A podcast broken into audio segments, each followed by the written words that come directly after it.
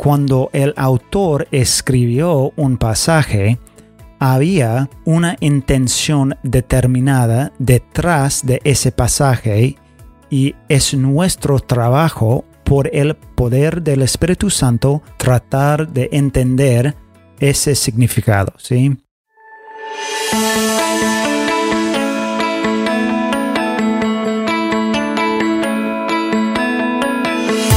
Y bienvenidos al podcast Teología en tu vida, un podcast semanal que te ayuda a aprender más sobre la teología y cómo afecta tu vida. Seguimos hoy hablando de herramientas básicas para estudiar la Biblia.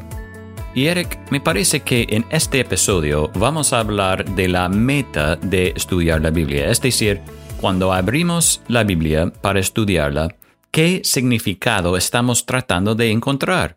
Qué significa para mí o para ti o algo más.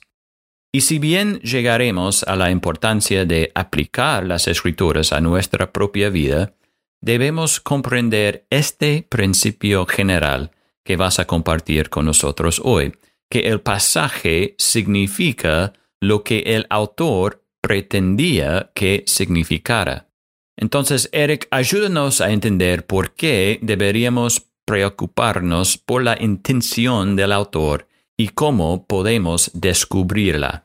Hola Jason y todos los que están escuchando. Sí, Jason, hoy continuamos con nuestra serie sobre cómo estudiar la Biblia.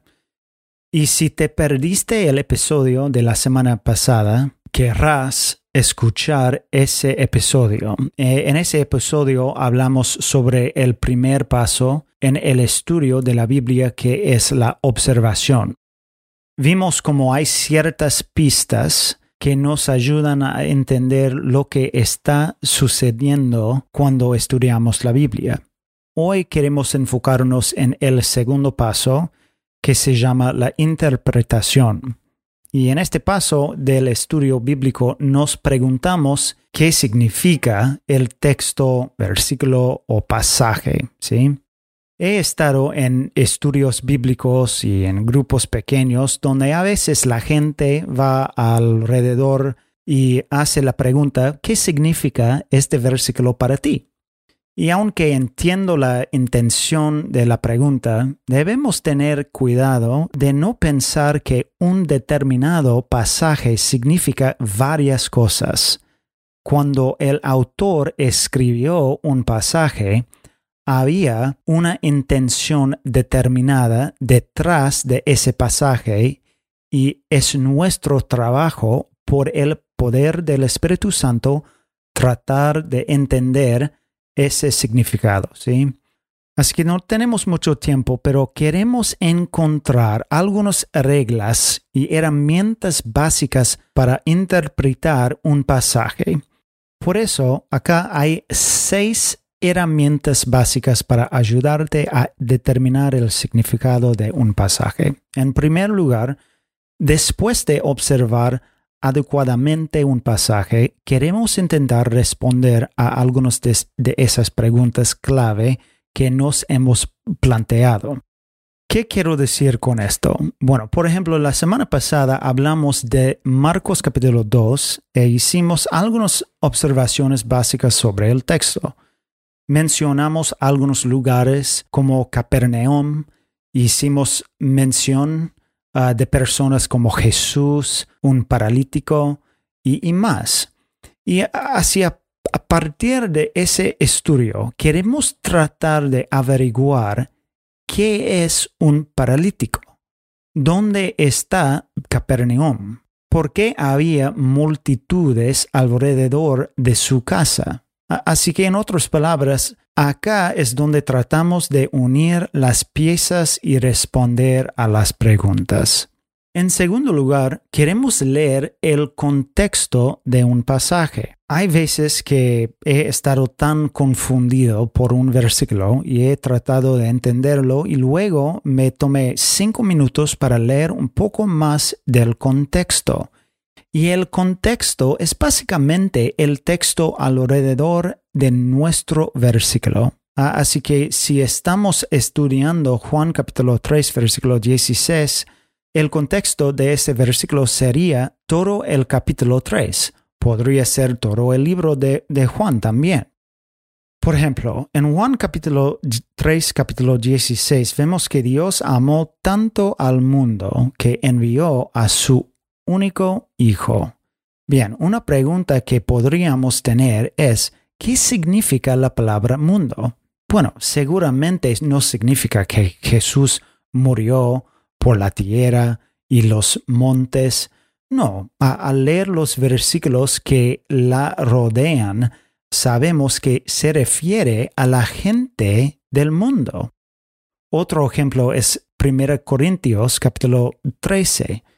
Este es el famoso capítulo ¿sí? del amor que dice, el amor es paciente y bondadoso. Bueno, la verdad es que este es un maravilloso capítulo y porción de la escritura que nos enseña cómo a amarnos unos a otros. He oído leer este pasaje en muchos, en muchos bodas y casamientos, pero si nos tomamos el tiempo de leer el contexto de este versículo, entenderemos mejor que Pablo está hablando sobre la desunión en la iglesia. Y por lo tanto, cuando leemos este pasaje, podemos leer a la luz de una desunión. Pablo está enseñando a los corintios cómo amarse unos a otros. ¿Sí? ¿Por qué? Porque no están unidos y están peleando por cosas diferentes. Bueno, otra herramienta es que dejamos que las escrituras interpreten las escrituras. Cuando leemos un pasaje queremos asegurarnos de que tenemos en cuenta lo que dice el resto de la escritura. Especialmente cuando estamos leyendo un pasaje más difícil, la lectura de otras porciones de la escritura nos ayudará a unir las piezas. Una cosa de la que podemos estar seguros es que nunca habrá una contradicción en las escrituras. Así que si, nos encontramos con una dificultad en un pasaje, leer toda la escritura es, útil.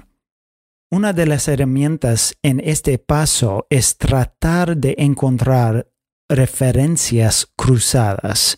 Las referencias cruzadas son otros versículos y pasajes que son similares al que estás leyendo.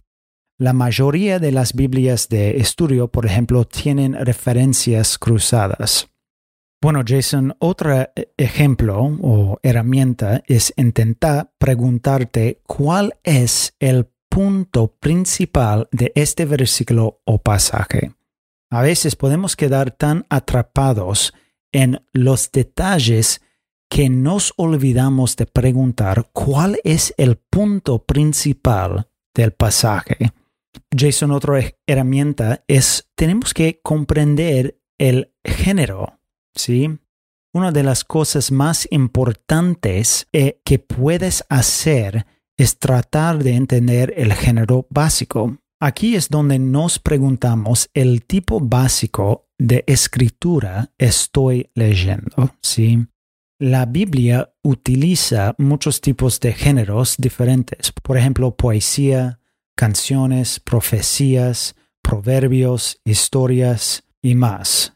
Por ejemplo, el Salmo 22 dice, soy derramando como agua. E, esto obviamente no es literal, eh, pero es poesía, ¿sí? Por otro lado, tenemos los evangelios y estos son la narrativa. Estos cuentan historias verdaderas. así que cuando, cuando dice que la tumba estaba vacía, tenemos que creer que estaba vacía, literalmente, ¿sí? Bueno, otra herramienta que nos ayuda a interpretar un pasaje es buscar las palabras que se repiten una y otra vez. Si se repite algo una y otra vez, normalmente es importante. Lo mismo ocurre con la, Biblia. Por ejemplo, y es una tarea para ti, ve a leer el capítulo 6 de Juan y trata de encontrar cuántas veces el autor menciona la palabra vida o vivir o algo relacionado. Bueno, otra cosa es una herramienta donde buscamos palabras que sirvan de conexión. Por ejemplo, verás palabras como por lo tanto o para qué. Y, estas palabras a menudo están ahí para decir, mira de nuevo lo que se acaba de escribir para que entiendas lo que sigue. Y estas palabras muestran una consecuencia de lo que se acaba de escribir y a veces un propósito, ¿sí? Otra palabra que es, es importante es la palabra pero. E, esta palabra la verás ah, y a menudo muestra contraste entre lo que se acaba de decir y lo que se va a decir, ¿sí? Bueno, hay mucho más que decir, pero creo que e, esto es un comienzo y espero que nos ayude a interpretar mejor la palabra de Dios. Bueno, Eric, muchas gracias, muy útil y gracias por darnos más herramientas, ¿no? Para descubrir el significado del texto bíblico. Bueno, siempre decimos en este podcast que la teología y la Biblia son aplicables a nuestra vida diaria. Entonces, en el próximo episodio hablaremos sobre cómo aplicar el significado de un texto a nuestras vidas. Hasta entonces, gracias por escuchar Teología en tu vida.